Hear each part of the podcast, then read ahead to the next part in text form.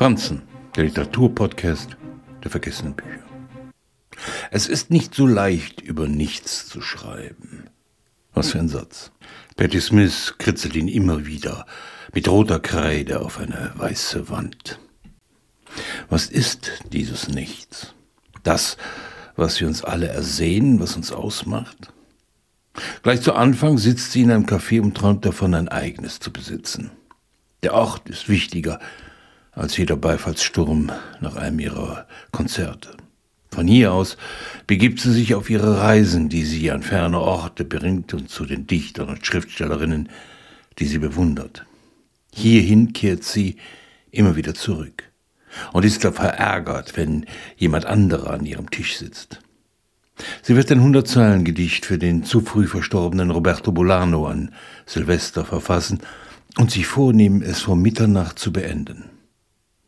Als es dann 101 Zeilen werden, kann sie sich nicht entschließen, welche Zeile sie streichen soll.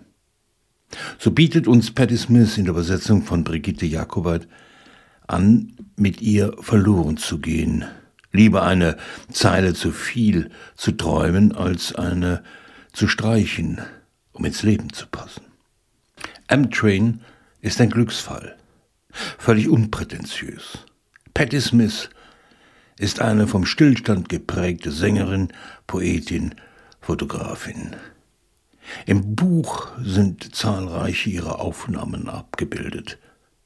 Wenn wir sie betrachten, spüren wir die Konzentration, mit der die Autorin sich ihnen gewidmet hat. Da ist zum Beispiel Bolanos Stuhl, mit dem er ständig umgezogen ist, weil er auf ihm geschrieben hat.